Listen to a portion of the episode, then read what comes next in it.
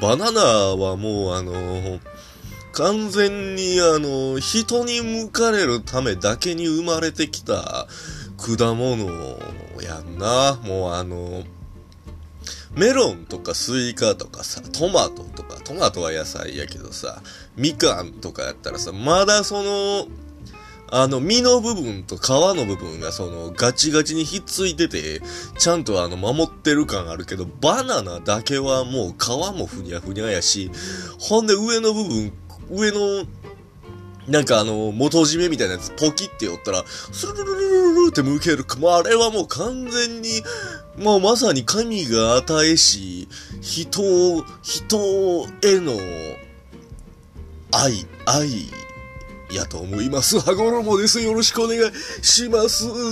言うてね、勢いでやりましたけども、えー、今日もね、やっていこうと思います。はい。うん、まあ特に何の話をすることもないっていうのはいつものことなんやけども、あの、最近あの髪をね、切ったんです。ほんで、まあまあよく行くね、美容院、美容室かな。うん。よく行ってるんですけど、美容室ね、徒歩、徒歩徒歩10秒ぐらいの距離にある美容室でね、たまたま見つけてね、もうちょっとほんまにすぐ近くなんですよ。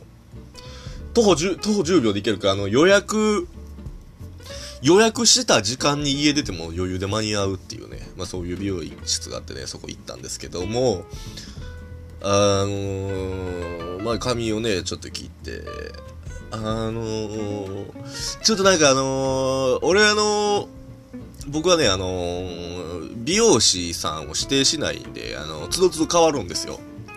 ヘアスタイリストさんがね、スタイリストさんが結構変わって、で、そのいろんな人が、なんか今日の人はね、あのね、よくね、俺の髪を引っ張るんですよ。その、意図してこのグイとか言うて引っ張るわけじゃない。そう、引っ張るわけじゃないですよね。まあ、そう、そうやって引っ張るやつはもう、ただ頭がおかしいやつなんで、僕はもうあの、ちょっとスルーさせていただきますけど、まあそういうやつこう、まあちょっと切ってる過程で、ちょっとなんかあの、ちょっと空いてる、髪を空いてる過程で、ちょっとその、なんていうかなその下、下に下にハサミを下げていくから、その過程でちょっとその髪とハサミがちょっと引っかかってガガッ、ガガッ、なんか一本ぐらいちょっとなんかあの、切られない、ぬーって引っ張る。あれがね、あれが地味にストレス。もうなんかもう引っ張ら、引っ張られて、もうなんか、うんうんうんうんうんってな。もうこっちも、あのー、で、その、頭のかのに生えてる毛の中から余分なものが下に落ちていっているというその頭皮の感触、あの刺激ってちょっとあるやんか、その、切られてるなーっていう微弱な頭皮の刺激を、あのー、まあ、心地いいメロ、心地いいメロディーのごとく、ここ、心地いいメロディーが流れる BGM かのごとく、その、あのー、噛み締めながら、あの、そっとこう、目を閉じて、あの、美容、美容師のハサミの旋律を、美しい旋律のようなそのハサミさばきを聞きながらね、こう、目を閉じて、うとうとしてたら、そうそう、そのなんかビビビビビハサミと毛が引っかかって、ちょっとガガッ、ガッって引っ張るとき、引っ張られた時には、うん、うん、うん、うんってなるよね。な、な、何？ってなる。んそそれがね、なんか結構あってね、なんかもうそれがストレスやったな。それが、あの、まあ、別にそんなに我慢できる痛さなんやけど、やっぱりでもそれがぐ、たまにてて、てて、ててっていう感覚で来ると、もうなんか、うん、うん、ってなるもん、ほんま。あの、爆発しても鏡叩き割れそうになるぐらいちょっとイライラしてね。まあまあまあまあ。まあなんとか、何事もなく終えましたけどね、散髪自体は。うん。はい、切りましたね。まあその美容室、うそうですね。あのー、なんかね、僕がね、こう、ふーと、だから今日、今日、まあ、ちょっと髪セットしてたりしてたんですけど、まあまあまあ、いい感じに切れてるなぁと思って、ちょっと初めて、初めてじゃないですけど、久しぶりに2ブロックをやってね、ちょっともみあげあたりがスーってなるんやけど、なんか最近、特にその、美容室、この前行った時とかに結構その、あなんかそういえば、なんで、なんかいつの間にかなってたなと思うことがあって、あの、美容室というか、その髪、散髪屋もそうやけど、髪切るときに、あの、客に、あのー、布かぶせよるやろ。あの、ビニール製の布、布を、で、まずそもそもあの布の名前何？あれ、あれに名前あるんかな？あの、あの布な、あの、シャカシャカする布な、あの、スカ、スカジャン、スカジャンというか、なんかその、スカジャンみたいな、なんかそういう、そういう、なんかあの、ウィンドブレーカーみたいな。ウィンドブレーカーってまた久しぶりに言うたな。ウィンドブレーカーって何やったっけ？あの、あれやんな。防寒具やんな。ウィンドブレーカーって。ちょっとウィンドブレーカーで検索しよう。ウィンドブレーカーっていう単語をめっちゃ久しぶりに言うた気がする。もうなんか中学校の時にあの運動部に入ってた時以来ぶりぐらいにあの、ウィンドブレーカーっていう言葉言うたもうこれ。もうだいぶもう、ん10年ぶりの遭遇よ。俺の口と、口と。俺の口とあのウィンドブレーカーが久しぶりにもう、うん十年ぶりぐらいにもうなんか出くわ、出くわしたね。あ久しぶりウィンドブレーカー。久しぶり口みたいな感じで出くわしたね。ちょっとびっくりした。ちょっと今俺の口から今、ポポポってあのウィンドブレーカーっていうのポポポって出たことにびっくりした。もうちょっともう消え去ってるもんやと思った。その口の、口のボキャブラリーの中から。もうよくその、それを引き出してこれたな。感じです。いや、これはどうでもいいけど、その、ウィンドブレーカーのそのシャカシャカした生地みたいなやつ、あの、の布をかけるやろ、あれな、あれ。あれ、布の名前なんて言うやろな。名前あるんかな、あれ。なんかあの、髪、髪から体守ります布みたいな、なんかそういう名前ないんかな。なんか、ぬ、ぬ、なんかカバー、カバー、カバーかな。あの、髪、髪、髪を、髪落ちてきたやつを体から、か、守る、守る布、布じゃないわ。カバーみたいな、なんか。髪、か、落ちてきた髪を体から守るカバーみたいな感じの名前があったりしたらいいね。うん。なので、あの、これ言うときも、あの、ちょっと失礼しますね、とか言って、あの、店員さんもほんまになんかやりづらそうやもん、あの、これをなんて読んでいいかわからんから、とりあえずこれをかけますねっていうのを、の言い方がわからんから、もう、じゃあ失礼しますね、とかしか言うことがないね。店員さんもな。これがもし名前があったら、あの、落ちてくる髪を体から守るためのカバーかけますね、とか、あ、落ちる髪を体から守るカバー、ちょっと、あの、かけさせていただきますね、とか言うてちょっとあの言えるけども、今、今んところもあの、あれをかけるときに、あの、スタイリストの人が言う言葉ナンバーワンは、やっぱり、あ、失礼します。やんな。もうみんなこれも聞き覚えあると思う。あ、そ、そういえばそうや、は、はごろぼさん、マジ、うーん、ジェットエンジンのようやで、とか、ってなってると思うた。ちょっとよくわからんけど。うん。あ、でもでもそういう、あれやんな。だからその名前があったら言いやすいけど、あの、やっぱりもう、そういう言い方しかできひんわけやな。失礼しますとしか言いもうこれベスト、ナンバーワン。ナンバーワンであってオンリーワンでもあるから、もう唯一無二やから、2位以降ないから。いや、まあまあまあ、その話は。これでさえ余談やからな。俺ほんま、俺この話でしたかったんは、俺別に名前の話じゃないね。ここから本編入るけど、あの、あれ、いつからなんやろな。あの、そのあの、落ちた髪を体から、から守る、体、落ちた髪から体守るカバーに、いつからか、腕通すところできよったやろ。なあ。あれなんでやろな。いつからやろ。いや、なんでっていうか、それはあ、あるにはあるに越したことがいいかもしれんけど、まああれ腕、腕出し、腕出し、出すせいで、あの、まあ腕につくねんな、毛がな。ほんであのー、せっかくあのカバーがあのー、髪からを、髪からとか頭から落ちた髪を体から守ってくれてるというのに腕にだけはつくから、ほんもあのー、腕、腕で髪切った後、皮が守ってくれてるけど、腕は腕でまた別個でちょっとあの、腕、片、片腕同士、こう、ペッペって髪の毛を払う作業が発生するんで、あれ。いや、確かにあれをやってる中、そのスマホとか、あのー、まあ、し、雑誌とか、あの、まあ置いてるとこやったらあのタブレットとか置いてくれてるから、まあそれをやる、見るには便利だけどな。うん。あれでも、俺が子供の時はなかったあれ。腕、腕通す、腕通す穴な。あれな。あんなシャツあ、まあな、あんなもうだってあれ、あれで立って外歩いたらもうポンチョやで、あれ。あ、ポンチョか、あれ。ポンチョかもしれんな。あ頭から落ちた髪を、髪から体を守ってくれるポンチョかもしれんな。まあ、だからあのー、美容師さんもあの、あれを客に変えるときは、はい、ポンチョかけまーすって言ったらしまいやもんな。あの、前、前、前、っていうかあの、後ろでマジックテープひっつけるタイプの着方をするポンチョや。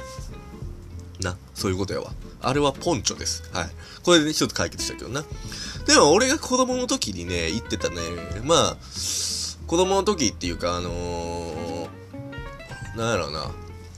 あのー、俺あの、高校卒業してから、あのー、あの、別の県に出て、一人暮らしを始めてからは美容室行くようになったんやけど、それまでは高校時代とか以前は、あのー、親の友達が散髪屋をやってて、その散髪屋に行ってたんよ。だからあのー、もしかしたらほんまにその頃からあったんかもしれんけど、俺はその散髪屋しか知らんくて、ほとんどね。まあ、ほんまにちっちゃい頃は他にもいろんな散髪屋行ってたけど、ほんだらその散髪屋ではね、その、まだ、その、ポンチョじゃなかったんや。まだ布やってん。布。な。あの、てるてるポーズの下の部分みたいな感じの、やっぱ、ただの布やって、あの、立ったらてるてるポーズになるタイプのただの布を、ぐるっと一周巻いたタイプのやつ、やったわけ。そう。ほんで、だから、俺がだからこっちに来て、こっちに来て、まあ、こっちというか、まあ、あの、本州に来て、美容室行くようになってからは、あの、ポンチョになってポンチョ姿になってあ、街歩いたらポンチョって言われるなっていう観光になってな。これ、どのタイミングだったんかなと思うよね。俺ね。うん。もしかしたら昔ながらの散髪屋さんとかは、あの、布かもしれん。あのー、頭から落ちた髪を体、体、あ、頭、頭から落ちた髪から体を守ってくれるポンチョかもしれん。ポンチョじゃない。布かもしれん。でも俺が言ってるところは頭から落ちた髪から体を守ってくれるポンチョなわけですね。ああれなんでやろうなと思って不思議だよなほんであの、これは、割と擦られたネタかもしれんけど、あの、あの、美容室とか散髪屋であの、髪洗った後に出てくるあの、ほかほかのあのタオルはどう使ったらいいんやろうな、あれな。あれ、未だにわからんもん、あれ。使い方が。あれ、あれは、なんなんやろな。なんかその顔をふかしておるやん、もうあれでな。あれは何？眠気を覚ませってことなあれは。あの、あったかいやつで。それとも何かあなたの顔の油がちょっとテカってるので、ちょっと一回吹いてさっぱりした方がいいですよ。おおあの、京都風にこう、あのー、なんか、こう、周りくどく伝えてるの、あれは。あれは何なんやろな。別にだって、あれさ、あの上向いて、あの、アホみたいに首曲げてさ、あの、洗う髪のやり方で、からう髪の洗い方でさ、やったらさ、別に顔汚れんやん。なんかあの、変な布もかけ、かぶせられるしな、あれ。顔汚れんけど、あの後バーってやって、じゃあこれでどうぞとか言って渡されて、バーのアホみたいに顔拭くやんか。ブワーっつって。ほんで、あのー、なんかじ、別にあの自分はその、なんでタオル渡されたかが分かってないから、俺はどの目的を達成すればそのタオルを変換することができるのかも分からんまま、とりあえず顔拭いて、うん、なんかよくわからんけどええ感じかなと思ったタイミングでタオルを返すっていうあの、謎の儀式。あれはもう謎の儀式が起きてるよね、あの間に。生まれてる。あれ多分な、あのな、美容室、美容師の方もよくわかってない、多分。うん、俺は、タオルを渡したものの、あの、お客さんは一体どのタイミングでタオルを返してくれるんやろうと。あれで、あの、あの、実は、実はそのお客さんの方にめちゃくちゃあのタオルを使って汚したい汚れというかそういうこだわりがあって、ほんで店員さんが意図せずにそのタオルをめっちゃ長いことを客が使ってたらどう思うんやろうな、なんか。その途中でやっぱ入ってくるんかな、美容師さん。店員さんがなんか、いや、もう、だいぶいけてると思いますけどね、って言うてくるんかな。でも、その店員さんのその、だいぶいけてますよね、もうあの、店員さん的にはその、あの、基準がないから、その使い、タオルの使い道が分かってないから、何に対していいのかもよくわからんから、その、ねそのも、もしかしたらそのお客さんがその、タオルを使ってやりたいことがまだ全然達成してない時に、かもしれんから、もうそこはもう何も言えへんかもしれん。もしかしたらな。あの、店員さんがな。もう、あれもや、今のところ俺は分かってないけどな。もう、うん十年生きてきたけど、髪切ってきたけどね。ずっと。ずっと渡されたけど、あの、タオル渡されんかった日はないよね。うん。